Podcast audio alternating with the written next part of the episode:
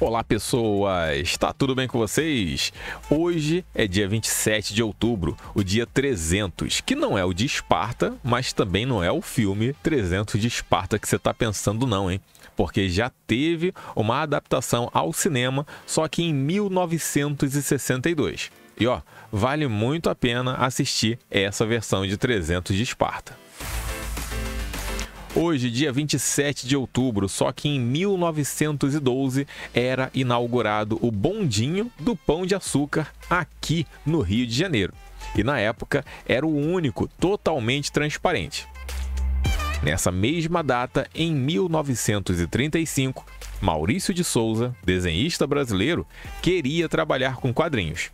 Mas o que conseguiu foi uma vaga de repórter policial na Folha da Manhã passou cinco anos escrevendo esse tipo de reportagem.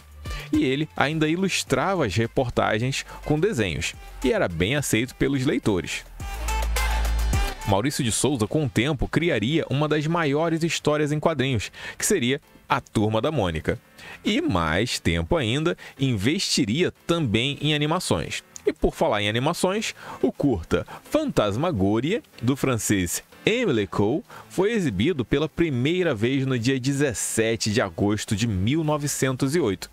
E nessa mesma data, dia 27 de outubro, perdíamos, em 2019, Jorge Fernando, diretor brasileiro que também era ator, assim como fez lá na novela Ciranda Cirandinha, em 1978, quando ele interpretou o personagem Reinaldo.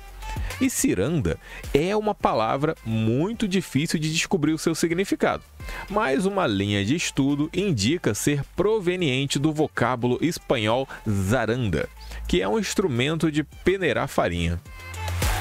Bem diferente, não? Hoje é feriado municipal em Ilha Comprida, lá em São Paulo. E já que estamos falando em ilha, a maior ilha do mundo é a Groenlândia, porque ela tem uma área de 2 milhões 130 mil e 800 quilômetros quadrados. Acima dela, só a Austrália.